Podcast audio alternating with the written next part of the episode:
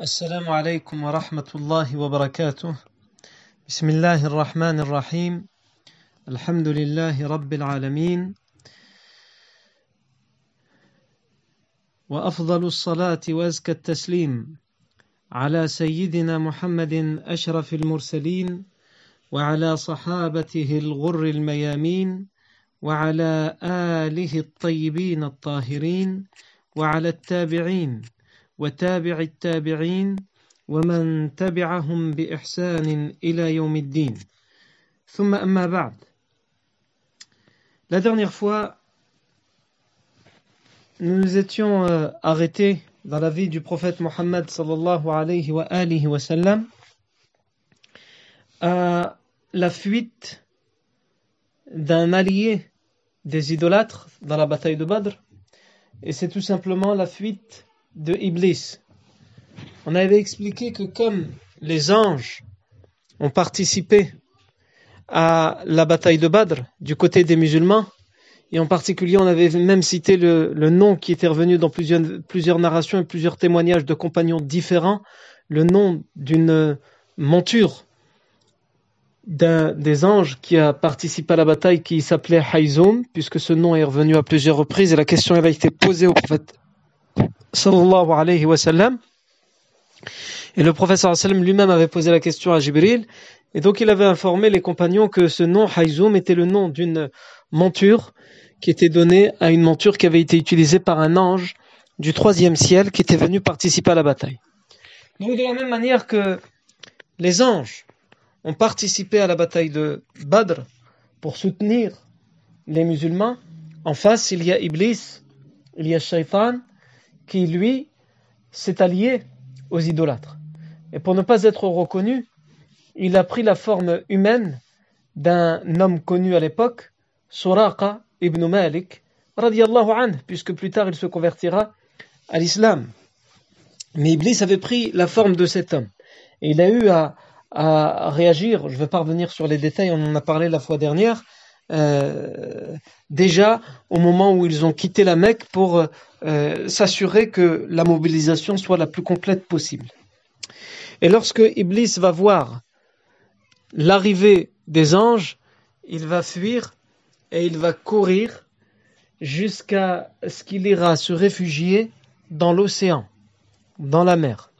On a également parlé de la position d'Abu Jahl et on avait dit qu'à ce moment-là, il a défié finalement le ciel et il a il en a appelé à Allah en disant Allahumma aqta'ana lirrahim wa bima la yu'raf fa'ahinhu al-ghadat.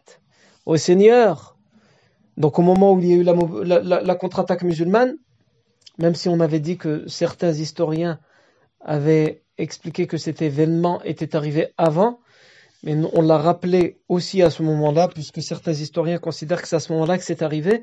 Abu Jahl aurait fait cette invocation dans laquelle il a dit euh, Ô Seigneur, celui d'entre nous, d'entre les deux parties, d'entre les deux armées, qui a le plus coupé les liens de parenté, rompu les liens de parenté, et qui a le plus ramené une chose nouvelle qui était inconnue avant, Ahinhul Ghadat, humilie-le aujourd'hui فاستفتح comme le professeur a dit فاستفتح على نفسه وكان هو المستفتح نعم et il a lui-même invoqué contre il a invoqué contre lui-même puisque en réalité quand on réfléchit on voit bien que ceux à l'époque qui ont le plus rompu les liens de parenté qui ont le plus causé la rupture des liens de parenté et ceux qui ont le plus euh, fait confiance aux innovations au lieu de retourner à la religion et originelle et au message original d'Ibrahim, c'est bien les idolâtres. Ensuite, on avait donné aussi la, la euh, euh, réaction d'un compagnon, Aouf ibn al-Harith, ou Aouf ibn Afra. Certains l'appellent par le nom de son père, Aouf ibn al-Harith, et d'autres par le nom de sa mère, Aouf ibn Afra. Et il a demandé au prophète sallallahu alayhi wa sallam au moment de cette attaque générale, ما يضحك الرب عند ربه اليوم ما ما يضحك الرب عند ما يضحك الرب من عبده اليوم Qu'est-ce qui fera rire Qu'est-ce qui satisfera, sous-entendu, Allah de son serviteur aujourd'hui Et le prophète sallam lui a dit qu'il plonge son bras, sa main, dans l'ennemi sans aucune protection. Et on raconte que Aouf ibn al-Harith a enlevé son armure, il a pris l'explication du professeur au mot, à la lettre, il a enlevé son bouclier, son armure, euh, et il, il, a couru avec, euh, avec son épée euh, jusqu'à jusqu'à il a, il a combattu euh, les idolâtres jusqu'à ce qu'il fût tué, qu'il tombe en martyr.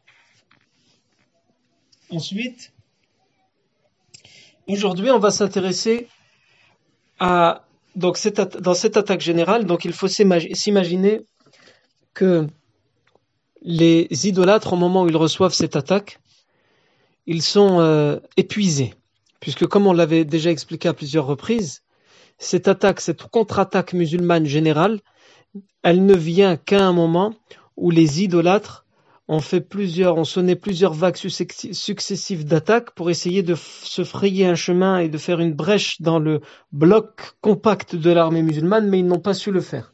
Donc les musulmans ne se sont pas fatigués, ils étaient juste sur la défensive, ils empêchaient les idolâtres de, de les atteindre, et les idolâtres n'ont pas cessé de faire des allers-retours, de courir, de d'user leurs flèches, et donc finalement au moment où les musulmans arrivent contre eux, en courant, dans cette attaque générale, ils sont épuisés.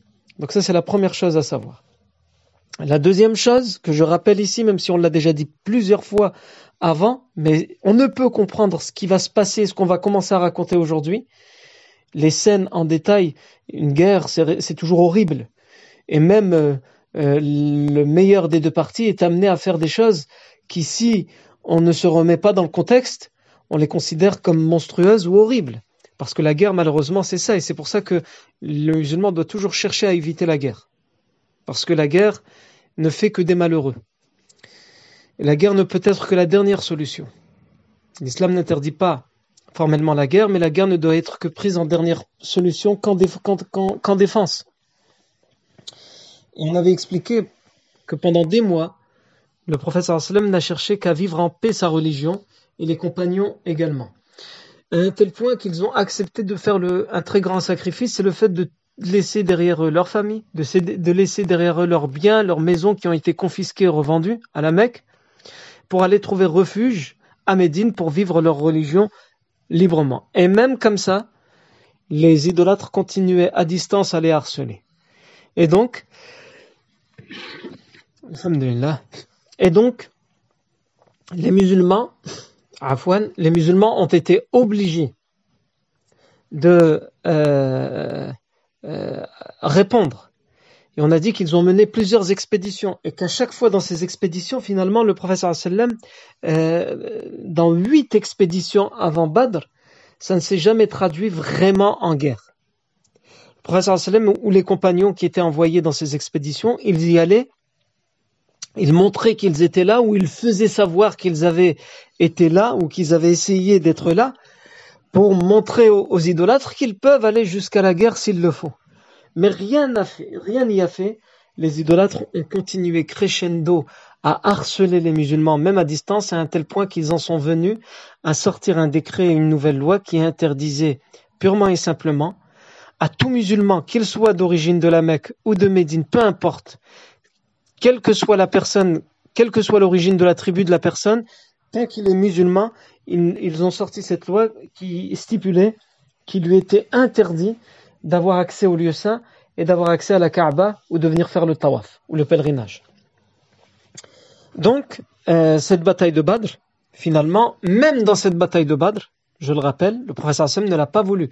Il, ne s'est pas imaginé que le, ce pourquoi il est sorti, ça allait se transformer en bataille. Il est parti pour une expédition, encore une fois, pour harceler la, route commerciale, pour montrer aux idolâtres qu'il est temps de, de trouver un terrain d'entente pour qu'ils leur laissent, pour que les idolâtres laissent aux musulmans le choix de vivre librement leur religion et en échange qu'ils puissent fréquenter la route commerciale euh, sans qu'aucun encombre ni aucun danger les menace. Mais cette euh, sortie du professeur Hassan va se traduire par la bataille de Badr. Je ne vais pas revenir sur les détails, comment ça se fait, on l'a déjà expliqué. Autre chose, Euh, donc les musulmans se retrouvent, bon gré mal gré, dans cette bataille, et il faut savoir que ils n'ont pas voulu de cette bataille de Badr, ils n'ont pas voulu de cette guerre, et surtout ils ne sont que, ils sont trois fois moins que les idolâtres. Et en face d'eux, on a Abu Jahl, je vous le rappelle, qui dit Nous allons faire deux qu'une bouchée de pain, et qui ne cesse de répéter depuis le début Pas de quartier. C'est-à-dire que les idolâtres sont sûrs, persuadés qu'ils auront euh, la victoire, parce qu'ils sont beaucoup plus, beaucoup plus forts, beaucoup plus armés, beaucoup plus puissants, beaucoup plus nombreux que les musulmans. Et donc, euh, pour lui, ça ne fait aucun doute. Pour les musulmans aussi, d'ailleurs, ils savent qu'ils sont perdus, entre guillemets, militairement, mais ils doivent sauver la face et ils doivent défendre, leur euh, religion et leur liberté de croyance et leur liberté de conscience. C'est pour ça que les musulmans font la bataille de Badr. Et donc au final, quand ils se retrouvent dans la bataille de Badr, c'est soit eux, soit celui d'en face. Ce qui explique ce qu'on va euh, raconter à partir d'aujourd'hui. Bien sûr, on, ne comprend pas ça quand on le, met, on le met dans le contexte. On va raconter peut-être des détails qui peuvent, euh, à certains égards, euh, choquer certaines personnes. Et quand on l'enlève du contexte, évidemment, ça choque et l'islam est contre ça. Mais là, dans un cadre, dans une certaine situation, euh, ça ne choque plus quand on remet dans le contexte, c'est-à-dire que l'être humain, quel qu'il soit, pas que le musulman, quand il se retrouve dans une certaine situation où c'est sa vie qui est en jeu, en plus de sa liberté de religion, sa liberté de croyance et sa liberté de conscience, il y a aussi sa vie qui est en jeu. Il est bien obligé de euh, se défendre plutôt que de mourir. Aujourd'hui, on va aussi parler donc de, de, de, ça, on va commencer à parler de ces détails, mais on va aussi parler du fait qu'on va s'attacher à une chose, c'est que les musulmans, il ne faut pas oublier que dans l'armée des musulmans, il y a deux types de musulmans. Il y a les musulmans originaires de la Mecque et il y a les musulmans originaires de Médine. Et chez les idolâtres, c'est principalement des musulmans originaires de la Mecque. Et donc, il faut rappeler, comme on l'a déjà dit, qu'en fait, on a ici dans cette bataille des gens qui vont faire face à leurs anciens amis ou même leurs amis. Finalement, certains sont restés amis même après. Mais cette guerre va faire qu'ils vont se retrouver en face de leurs amis, de leurs proches, de leurs neveux, de leurs frères, de leurs pères. On avait vu la réaction du fils de euh, euh Utbah ibn puisqu'il avait un de ses fils parmi les musulmans et que ce fils euh, avait mal vécu.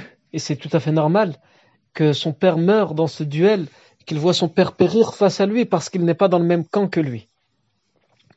Et aujourd'hui, on va s'intéresser à ça, on va donner quelques exemples pour qu'on comprenne que les musulmans ont eu à faire face à euh, des personnes qui étaient très proches d'eux et chaque musulman, parce qu'au final les musulmans sont des êtres humains et chaque être humain a un tempérament et un caractère différent, va réagir d'une façon euh, différente et diverse en fonction de son tempérament et de l'occasion qui va se présenter. Tout d'abord, on va parler d'Abu Bakr as-Siddiq radiallahu anhu. Abu Bakr as-Siddiq radiallahu anhu, il faut savoir qu'au moment où il arrive à Badr, toute sa famille n'est pas musulmane. Il a par exemple son père qui n'est pas musulman, ou plutôt qui n'est pas encore musulman. Euh, Abu Quhafa est surnommé son père, puisqu'on sait que son père, Abu Quhafa, ne se convertira à l'islam que le jour de la libération de la Mecque, c'est-à-dire bien des années plus tard. On a aussi un de ses fils, d'ailleurs l'aîné de ses fils, le plus grand de ses fils, euh, qui euh, n'est pas converti à l'islam. Euh, Abdurrahman ibn Abi Bakr. Il va se convertir, lui, pendant la période du pacte de l'Hudaybiyah, lorsqu'il y aura un pacte de non-agression, un pacte de paix. On va le voir plus tard, dans quelques, euh, quelques années après la bataille de Badr. Il va y avoir un pacte de non-agression et un pacte de paix qui va être signé entre les musulmans, le prophète sallam d'une part, et les idolâtres de la Mecque et leurs alliés d'autre part, où ils ne se feront plus la guerre. Euh, c'est pendant cette période de, de, de, de paix que Abdurrahman ibn Abi Bakr se convertira à l'islam. Euh, Abdurrahman ibn Abi Bakr va se retrouver face à face avec son père et il va le croiser. Donc, évidemment, il y a plein de gens qui, qui, sont dans l'armée des idolâtres et qui ont de la famille en face. Mais là, moi, je vais juste m'attacher à donner des exemples où vraiment on a des traces dans les textes, qui soient authentiques ou non, même pour les textes faibles, on les cite ici, juste pour voir et pour entendre quelles sont ces réactions différentes. On a des textes qui nous disent un tel a croisé un tel de sa famille ou un tel qui était son de, parmi ses amis, et pour voir leur réaction. Donc ici, on a Abdurrahman, le fils d'Abu Bakr. Alors tout d'abord, Abdurrahman, le fils d'Abu Bakr, on va euh, rappeler qui il est. Euh, son premier nom dans la Jahiliya, il s'appelait Abdul Kaaba. Ça veut dire l'adorateur de la Kaaba. C'était un prénom que les idolâtres donnaient. Sauf que lorsqu'il se convertira à l'islam pendant le pacte de l'Hudaybiyah, le prophète sallam le rebaptisera Abdurrahman. Il choisira comme prénom Abdurrahman.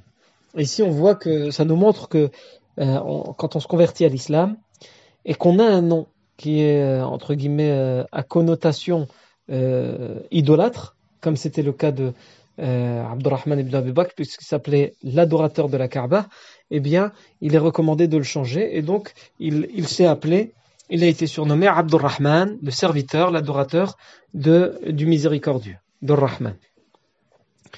Il va donc, euh, pendant cette période, se convertir à l'islam, pendant le Hudaybiyah.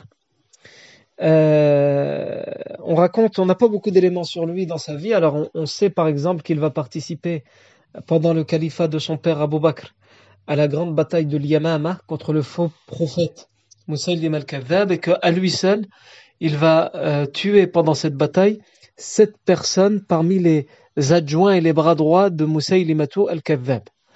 Euh, donc c'est quelqu'un qui est connu pour être courageux, pour être brave dans, dans les batailles.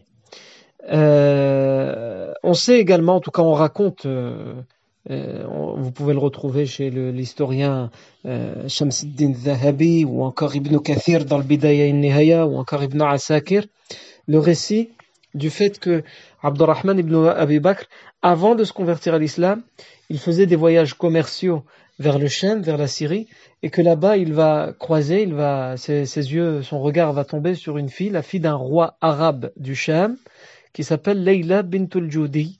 Leila, la fille de Judi. Il va euh, être séduit, il va tomber tout simplement amoureux de cette femme.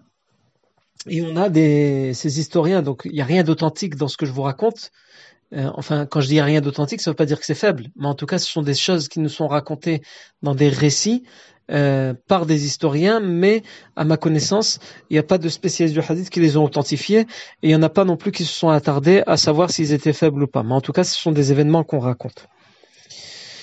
Il, il, fera des rimes de poésie. Euh, euh, donc pendant sa jahiliya, pour cette femme, donc cette femme de qui, euh, pour qui il est, il, est tombé amoureux, Layla bint al-Judi, il, dira, il dira par exemple تذكرت ليلى والسماوة دونها فما لابنة الجودي ليلى ومالية وأن تعاطي قلبه حارثية تحل بصرى أو تحل الجوابية وأن تلاقيها بلى ولعلها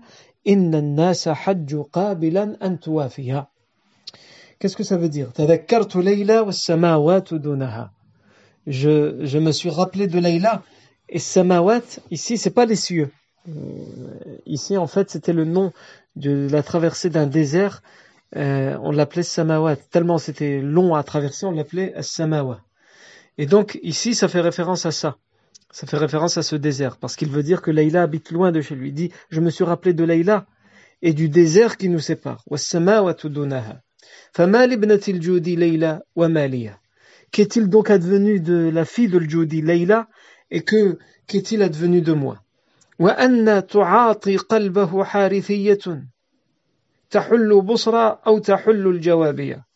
Et comment elle pourrait donner son cœur, cette Harithiyya de la tribu des Harith, Comment elle pourrait donner son cœur alors que elle vit du côté de Bosra, donc euh, euh, dans le Shem, elle vit bien loin du côté du Shem, à Bosra.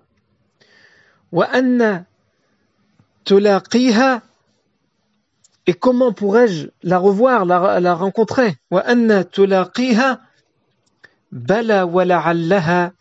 Inna nasa donc il dit, et comment pourrais-je la revoir, la rencontrer, la recroiser? Parce qu'elle habite trop loin. Mais en même temps, il se rassure lui-même en disant Bala, oh que si, wala allaha. Et peut-être que avec les gens qui viendront au pèlerinage, elle viendra et nous nous verrons. Donc il se berçait d'espoir comme ça dans ces rimes. Et ces rimes, en réalité, nous font rappeler euh, à plusieurs égards les rimes de celui qu'on a surnommé Majnoun ou Layla, le fou de Layla, euh, Qais ibn al-Malouh ou Qais ibn al-Mulawih, parce que euh, cet homme aussi, au tout début de, l'ère islamique, il va être connu pour être un poète et il va être surnommé le fou de Leïla, comme on a déjà parlé de lui, parce qu'il va tomber amoureux d'une femme qui s'appelle Leïla. Et donc il nous fait rappeler, euh, les rimes de Abdurrahman ibn Abi nous font rappeler ce, fou Qais ibn al-Malawih pour deux raisons. La première, c'est que lui aussi, il est tombé amoureux d'une femme qui s'appelait Leïla. Et la deuxième, c'est que les rimes qu'il fait ressemblent un peu. Il termine toutes ses rimes par le, il termine tous ses vers par la rime Ya et le euh, Majnoun Leïla, quand il a fait ce qu'on appelle Nisatu Leïla, sa, sa grande euh, poésie qui parlait de son sentiment pour Leïla, il l'a fait terminer par la même rime. Et d'ailleurs, il la commence exactement de la même manière que Abdurrahman ibn Abi Bakr. Abdurrahman ibn Abi Bakr, on l'a cité là, il commence par dire Tadhakkartu Leïla, والسماوات دونها فما لابنة الجود ليلى ومالية. Il commence par تذكرت ليلى. Il faut savoir que Majnun Layla, il commence aussi par ses rimes en disant Tadhakkartu Layla sinin al-khawaliya. Vous voyez Il commence par Tadhakkartu Layla, il finit aussi par la même rime. تذكرت ليلى والسنين الخوالية وأيام لا نخشى على النهي على على اللهو ناهية. Qu'est-ce que ça veut dire jeune Leïla commence sa poésie en disant Je me suis rappelé de Leïla et des années passées, c'est-à-dire les années passées dans sa jeunesse et dans son enfance où il a vécu avec elle. Et les jours où nous, nous ne craignions pour euh, notre divertissement, pour nos amusements, aucun interdiseur, aucune interdiction. Puisque depuis qu'il est petit, Qais ibn al-Malouh, il connaît Layla, c'est sa cousine, ils jouent ensemble, et donc cet amour, il va grandir, il va se développer depuis son jeune âge.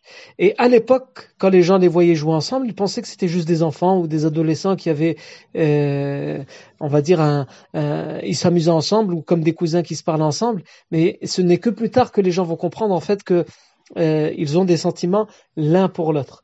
Et donc, tant que les gens n'avaient pas encore remarqué parce qu'ils pensaient qu'ils étaient encore juste enfants et qu'il n'y avait rien entre eux, ils, ne craignaient pas que les gens leur interdisent quoi que ce soit. Et dès que les gens ont remarqué qu'il y avait un problème, entre guillemets, là, ils ont commencé à leur interdire de se fréquenter à tel point que Leïla était mariée en Irak, elle était mariée loin, pour lui faire oublier de force euh, son amoureux, Qais ibn al Et donc lui, il dit, quand je me rappelle de Leïla, je me rappelle de ces fameux jours où je pouvais m'amuser avec elle de manière innocente et que nous n'avions pas peur pendant ces jours-là que, que quiconque vienne nous interdire ce que nous faisions.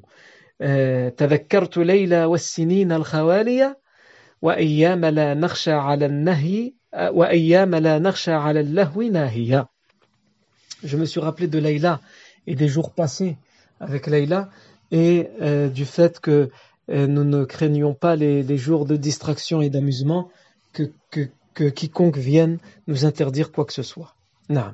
Donc tout ça pour dire qu'Abdurrahman ibn Abi selon ces historiens, serait pendant sa jahiliya tombé amoureux d'une Layla, Layla bintul Judi, et que euh, plus tard, après, euh, pendant le califat de Omar ibn al-Khattab, lorsque le Sham va être libéré par les musulmans, euh, cette fille de roi, Layla bintul Judi, va être faite prisonnière par par les musulmans et que euh, Omar ibn al-Khattab, connaissant cette histoire qu'il y a eu entre euh, Abdurrahman ibn Abi Bakr et cette femme, il va la donner à Abdurrahman ibn Abi Bakr. Et Abdurrahman ibn Abi Bakr il ne va pas la garder en tant qu'esclave, il va se marier avec elle et euh, il y aura, il va la mettre sur un piédestal par rapport à ses autres épouses, à un tel point, encore une fois, ce sont ces historiens-là qui nous le racontent, mais on n'a rien d'authentifié, à un tel point que ses autres épouses iront même se plaindre à Aïcha, qui est sa sœur, l'épouse du professeur Sam, mais qui est sa sœur. Et à cette époque-là, le professeur Sam est mort.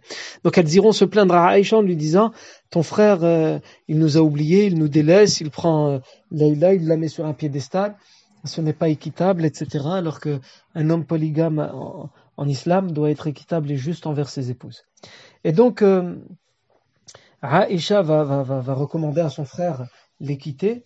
Et puis finalement, les années vont passer. Et finalement, euh, Layla bint al avec le temps, avec l'eau qui va couler sous, le, sous les ponts, finalement, euh, ibn Abi Bakr va délaisser d'une certaine manière cette épouse qu'il avait mise sur un piédestal et il se reconcentrera plus sur ses autres épouses à un tel point que cette fois c'est Layla bint al qui va aller quelques années plus tard voir Aïcha pour s'en plaindre et dire il m'a totalement abandonné, il ne vient plus me voir, euh, on dirait que je ne suis plus marié avec lui, etc. etc. Et donc Aïcha va venir voir encore une fois son, son, frère pour lui faire une recommandation et elle va lui dire Ya Abdurrahman, أحببت ليلى حتى أفردت وأبغضتها حتى أفردت فإما أن تكرمها وإما أن تجهزها إلى أهلها Elle va lui dire, oh Abdurrahman, tu as aimé Leïla jusqu'à trop l'aimer. Avec excès, tu l'as fait. Et maintenant, tu la détestes, tu la méprises, jusqu'à trop la mépriser, avec excès. Il n'y a pas d'équilibre avec toi. Soit tu aimes trop, soit tu délaisses trop.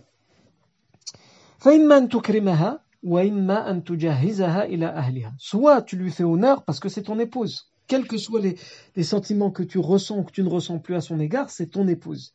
Donc soit tu l'honores en tant qu'épouse, soit tu la renvoies chez ses parents d'une certaine manière, tu divorces. Tu ne peux pas la laisser comme ça.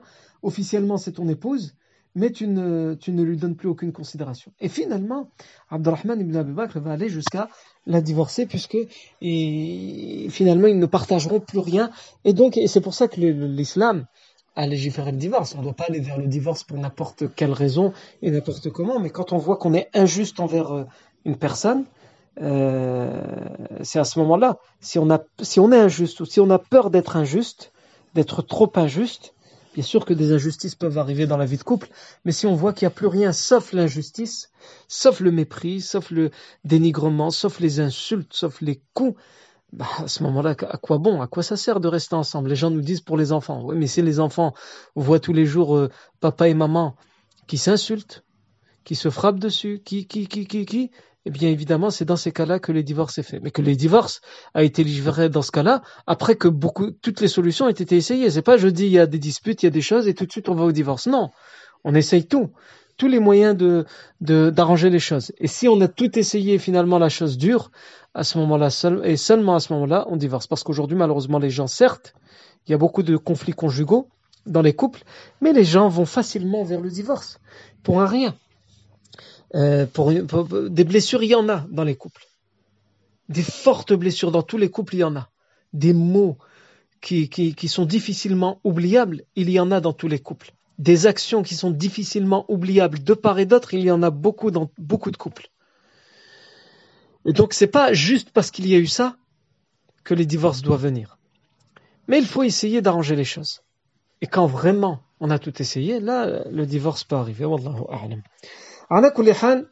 Euh, ça c'était pour résumer, pour comprendre à qui on a affaire, parce qu'on parle de d'Abdurrahman ibn Abi Bakr, juste pour terminer sur, le résumé de sa biographie, il mourra pendant un, un retour de voyage vers, euh, la Mecque. Euh, il, décédera à 15 kilomètres à peu près avant d'arriver à la Mecque. Il sera transporté par ses compagnons de voyage jusqu'à la Mecque pour y être enterré. Lorsque Aisha anha sera mise au courant du décès et de l'enterrement de son frère, elle viendra et se recueillera sur sa tombe et elle citera des rimes d'un poète. C'est pas elle qui les a fait, mais elle les, connaît d'un autre poète dont euh, j'ai oublié le nom un poète connu euh, dans la civilisation arabo-musulmane, et elle, elle, elle, les dira devant sa tombe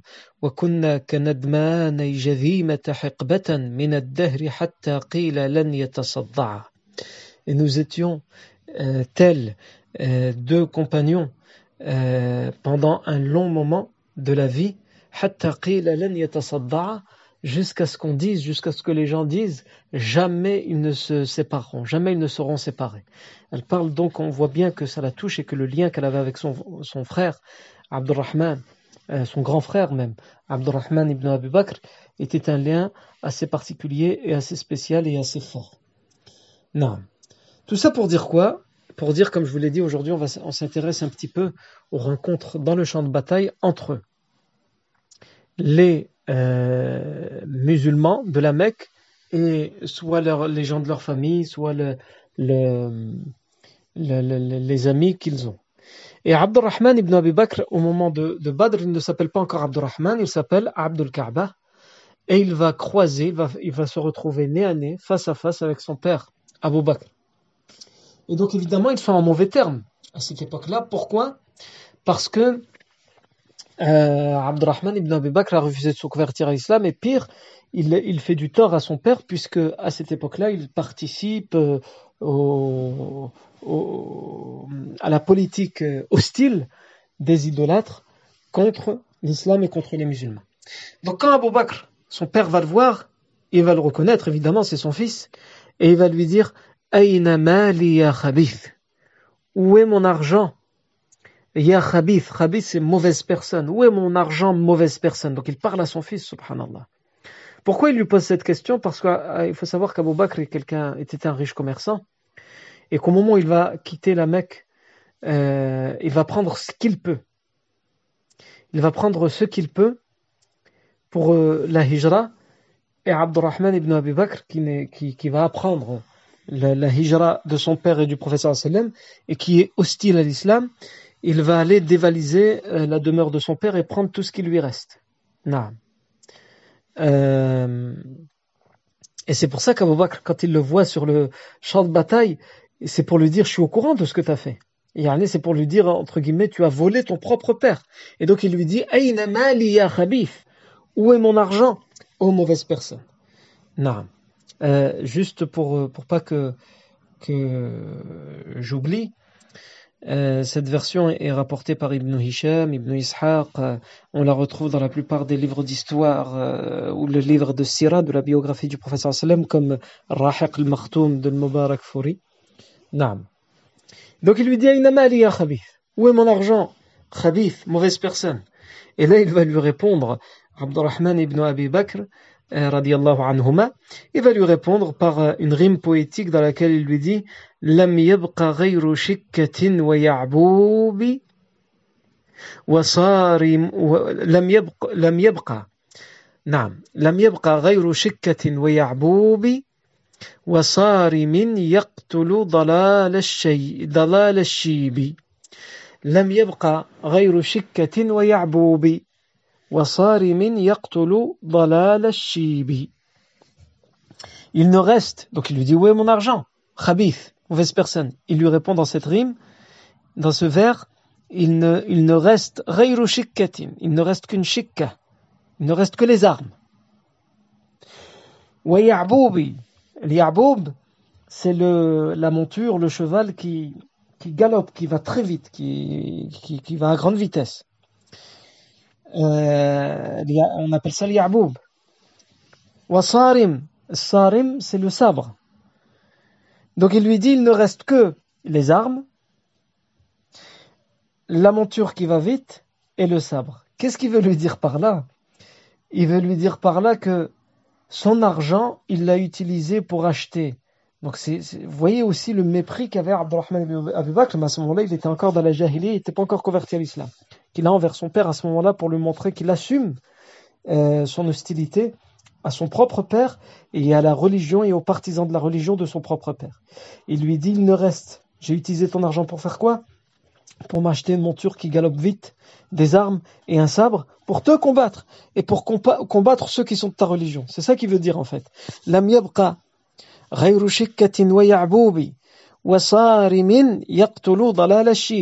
Et un sabre, et tout ça me sert à quoi il dit? À combattre l'égarement de, des cheveux blancs, l'égarement de la vieillesse, en parlant de son père. Tu es vieux et la vieillesse t'a perdu, tu étais égaré dans la vieillesse, puisque tu as, choisi, tu choisi notre religion que les ancêtres. C'est de ça que l'accuse son fils. Et donc il lui dit donc ces rimes quand, quand son père lui dit khabith, où est mon argent? Ô mauvaise personne? Il lui répond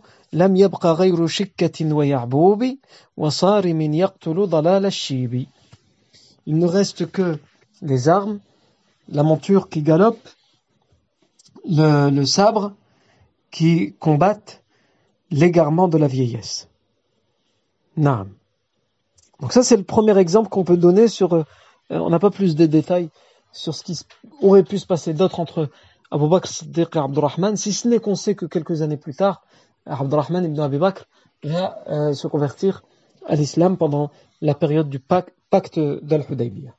Ça, c'est le premier exemple. Deuxième exemple, c'est celui de Omar ibn al-Khattab, anhu. Et lui, c'est un exemple différent. Euh, Omar ibn al-Khattab, anhu, lui, il va croiser sur le champ de bataille, il va faire face sur le champ de bataille à son oncle maternel. Son oncle maternel qui s'appelle As ibn Hisham ibn al-Mughira. Donc le frère de sa mère. L'As ibn Hisham ibn al-Mughira. Et lorsque Omar ibn al-Khattab va faire face à lui, il va brandir son épée et il va aller à son attaque. Et euh, finalement, euh, Omar ibn al-Khattab va tuer son oncle maternel dans la bataille de Badr, l'As ibn Hisham ibn al-Mughira. Et ça, c'est une version qui nous est rapportée dans, l'ouvrage Rahiq al-Makhtoum, le, nectar cacheté de Mubarak Fouri. Elle est aussi rapportée par Ibn Kathir dans le Bidaya et Nihaya et dans bien d'autres ouvrages de Sira où on nous dit que Omar ibn al-Khattab euh, a dû faire face à son oncle maternel et il n'a, entre guillemets, eu aucun scrupule à devoir aller jusqu'au bout, c'est-à-dire à devoir le tuer. Et on a d'autres versions qui nous disent que plus tard, il va, à Médine, il va ressentir que son, fils, le fils de, de son, donc son cousin, le fils de, son, de, l'oncle qu'il a tué, Saïd ibn al-As, c'est un compagnon du prophète sallam, et même un, des dix premiers au paradis. Et il ressentira une certaine distance, et c'est normal quand même, même si son père n'était pas musulman, euh, c'est que ça reste son père. Et Omar ibn al-Khattab, un jour, il va lui dire Je sens que tu, tu, tu, tu vis mal le fait que, que j'ai tué ton père. Et il va lui dire Subhanallah, Ajib yani. Parce que là, on peut se dire Attends, comment il a fait pour tuer son oncle? Il va lui dire Sache, Ya que je n'ai pas tué ton père. Ah bon? Alors c'est qui? Il va lui dire Sache, Ya que je n'ai pas tué ton père j'ai tué mon oncle. Subhanallah. Il lui dit ça pour lui faire comprendre que si lui, ça lui fait mal, il faut pas oublier que c'est son oncle à lui. Et qu'il l'aimait comme, comme n'importe quelle personne peut aimer son oncle maternel. Et que s'il l'a fait, c'est qu'il n'avait pas le choix. Et que lui aussi, ça lui fait mal. Et il, il vit avec ça sur la conscience. Et il doit transporter et vivre avec ça sur la conscience jusqu'à la fin de sa vie. Parce que je sais qu'on a l'habitude de dire Omar ibn al-Khattab, lui avec lui c'était facile, hein, si ça va pas, il brandit l'épée. Non, c'est un être humain. Et a, il ressent, il doit transporter avec ça. C'est-à-dire qu'il a plus de facilité à dire s'il le faut, allons-y, mais ça n'empêche pas que c'est quelque chose qui est difficile à vivre et difficile à porter dans sa conscience. Et c'est ce qu'il fait comprendre. Clairement à Saïd ibn quand il lui dit j'ai l'impression que tu t'éloignes de moi, parce que tu te dis, c'est l'assassin de mon père. Sache que je n'ai pas tué ton père. J'ai tué avant tout mon oncle. Donc au moment où il fait cet acte, il n'est pas en train de tuer le père de quelqu'un, il est d'abord en train de tuer quelqu'un qui a un lien très proche avec lui. Il a tué son oncle, c'est-à-dire le frère de sa mère. Il aime lui aussi sa mère, il aime lui aussi son oncle. Et il a été obligé d'aller jusqu'à le tuer. Non. Donc on voit dans ce deuxième exemple la situation extrêmement difficile dans lesquelles se retrouvent les musulmans et dans les, euh, auxquels ils doivent faire face. C'est pour ça que ces gens-là, les compagnons, c'est très facile de raconter leur histoire et de dire, Mashallah, ils avaient de la chance, ils vivaient autour du prophète sallam, ils, ils étaient comme ceci, ils étaient comme cela. Ce sont des gens qui, pour certains, ont été amenés à renier leur famille, qui ont été amenés à être expulsés par leur famille, qui ont été amenés à tuer ou à être tués par des membres de leur famille. Et ça, c'est quelque chose qu'ils doivent, euh, doivent vivre avec jusqu'à la fin de leur jour. Alors, euh, euh, on a souvent tendance à dire, on a souvent tendance à dire ou à penser que les compagnons ont eu plus de facilité. Non, ils ont aussi beaucoup de difficultés comparées à nous. Ils ont eu leur facilité, mais ils ont aussi eu leurs difficultés. Et croyez-moi, leurs difficultés étaient bien plus rudes que nos difficultés à nous. Un troisième exemple qu'on peut prendre ici, dans les musulmans de la Mecque qui font face à des gens de, de leur propre famille sur le champ de bataille, c'est euh, Mus'ab ibn Umayr. Je vous rappelle que Mus'ab ibn Umayr, anhu, c'est le premier ambassadeur musulman de la Mecque que le professeur Sam envoie à Médine pour faire la da'wah, pour appeler les gens à l'islam à Médine. Et que c'est par sa cause que la majorité de la ville de Médine va se convertir à l'islam. C'est lui qui est envoyé par le professeur Sam pour faire la da'wah et c'est lui qui est envoyé par le professeur Sam pour enseigner la prière, pour enseigner les choses, hein, pour enseigner l'islam aux nouveaux convertis euh, musulmans de Médine une année avant que le prophète sallam, plus d'une année avant que le prophète ne fasse la hijra vers Médine. Euh, et Mus'ab ibn Umayr, c'est un jeune compagnon, un compagnon qui a souffert parce que je vous rappelle que sa femme était, euh, sa mère Afwan, il vivait avec sa mère et ses frères, et sa mère était une riche commerçante. Et il vivait, il était connu, Moussa bin c'était un jeune homme, qui était envié par beaucoup de jeunes de la Mecque parce que tout le monde le voyait vivre dans le confort, dans l'aisance, dans le luxe. Et quand il a décidé de se convertir à l'islam, sa mère lui a euh, coupé les vivres et l'a privé de tout le confort qu'il avait, les parfums, les habits, etc. Et il vivait tel un vagabond dans la Mecque. Sa mère lui disait, tu ne profiteras plus de, mon argent, de ma richesse, jusqu'à ce que tu renies cette religion. Il refusera catégoriquement de renier l'islam, à un tel point que khlas, il sera envoyé par le prophète à Médine, il restera à Médine. Et arrive la bataille de Badr, et il va croiser, il va faire face à face, il va se retrouver nez à nez, face à face, avec son frère, Abu Aziz ibn Umayr. Euh, mais pas pendant la bataille. Là, on avance un peu, mais après, on va revenir encore euh, à ce qui se passe pendant la bataille. Mais c'est parce que là, aujourd'hui, on s'intéresse à parler des, des, des, relations des, des, musulmans qui ont rencontré d'une manière ou d'une autre, au début, au milieu ou à la fin de la bataille, des gens de leur famille ou parmi leur euh, groupe euh, amical. Mus'ab ibn Umayr va, faire face à face à son frère à la fin de la bataille de Badr, au moment où khalas, les, musulmans ramassent le butin, ils, ils prennent les, prisonniers et les conduisent euh, auprès du sallam. Et là, euh, sur le champ de bataille, alors que la bataille est finie, que les musulmans ramassent le butin, prennent les prisonniers, il découvre que son frère, il voit son frère, qui est là et qui est euh, tenu en respect par un compagnon de Médine. Donc il y a un compagnon de Médine qui l'a fait prisonnier et qui est en train de le conduire. Et donc d'une certaine manière, il y a son frère, il, le reconnaît, c'est son frère. Et donc, il faut s'imaginer que son frère, à ce moment-là, Abu Aziz ibn Umayr, il va probablement le regarder en, attendant que son frère le sauve, en attendant de lui, euh, euh, on va dire, un peu d'indulgence, c'est quand même la famille. Et Mus'ab ibn Umayr, lorsqu'il va le voir, il va lui dire, à, il va pas s'adresser à lui, il va s'adresser au compagnon de Médine qui est en train de le conduire parmi les prisonniers. Il va lui dire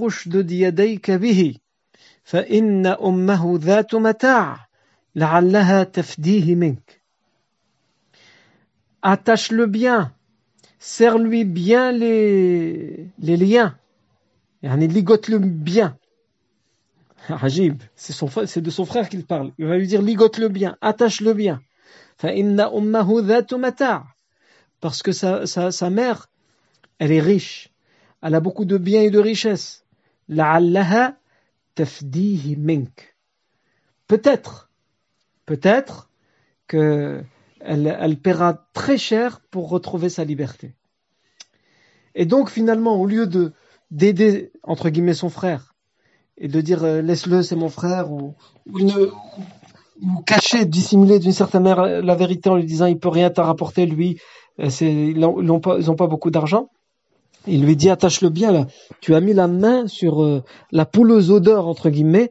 Sa mère, elle a beaucoup de richesses et il parle de sa propre mère en vérité et elle sera capable de payer beaucoup pour qu'il retrouve sa liberté. Et là, euh, son frère donc qui est prisonnier, il va il va prendre la parole et il va lui dire ya akhi, Oh mon frère, c'est ça ton conseil pour moi? C'est ça ce que tu lui recommandes pour moi? Et il va lui répondre, Mus'ab Ajib, il va lui dire, Innahu C'est mon frère avant toi. Lui, le compagnon de Médine, qui t'a fait prisonnier, c'est mon frère avant que toi tu sois mon frère. C'est-à-dire, oui, tu es mon frère, dans le sang, dans les liens du sang. Mais celui de Médine, qui n'est pas de la même famille que moi, qui n'est pas de la même tribu que moi, qui n'est pas de la même ville que moi, il est mon frère avant toi parce qu'il a la même religion que moi. Non. Et là, on comprend aussi le, sens de la fraternité qu'il y avait entre les musulmans, quand bien même ils étaient éloignés dans les liens de parenté ou dans les liens tribaux. Ensuite, le dernier exemple qu'on peut citer, c'est un exemple d'ami. Mais qui va être long à expliquer. C'est l'exemple de Abdurrahman ibn Auf, le compagnon Abdurrahman ibn Auf, qui va se retrouver nez à nez, face à face, et ça va être extrêmement difficile pour lui, avec Umayya ibn Khalaf, l'ancien maître de Bilal qui faisait torturer Bilal. Umayya ibn Khalaf va se retrouver avec Abdurrahman ibn Auf. Et je vous rappelle qu'Umayya ibn Khalaf a tout fait pour ne pas être dans la bataille, mais que Abu Jahl l'y a forcé d'une certaine manière, et que finalement il est là. Et donc lui, quand il voit que la bataille, il commence à la perdre, Umayy ibn Khalaf, la seule chose qu'il veut, c'est garder la vie sauve. Et il voit son ami, Abdurrahman ibn Auf, qui est du côté des musulmans. Donc il va tout faire, Umayy ibn Khalaf, pour chercher l'aide de Abdurrahman ibn Auf. Abdurrahman ibn Auf va se retrouver dans une situation compliquée et difficile. C'est que c'est un des pires ennemis de l'islam, Umayya ibn Khalaf, qui a fait du tort, qui a torturé, même à mort, beaucoup de musulmans. Et finalement, là, c'est son ami qui lui demande. C'est certes quelqu'un qui est hostile à l'islam, mais c'est en même temps son ami, et au nom de cette amitié, lui demande de l'aide. Comment va réagir Abdurrahman ibn Auf Et qu'est-ce qui va se passer finalement? Ça, c'est ce que nous verrons la fois prochaine, Inch'Allah, wa ta'ala. Barakallahu fikum pour votre attention. أشهد أن لا إله إلا أنت نستغفرك ونتوب إليك.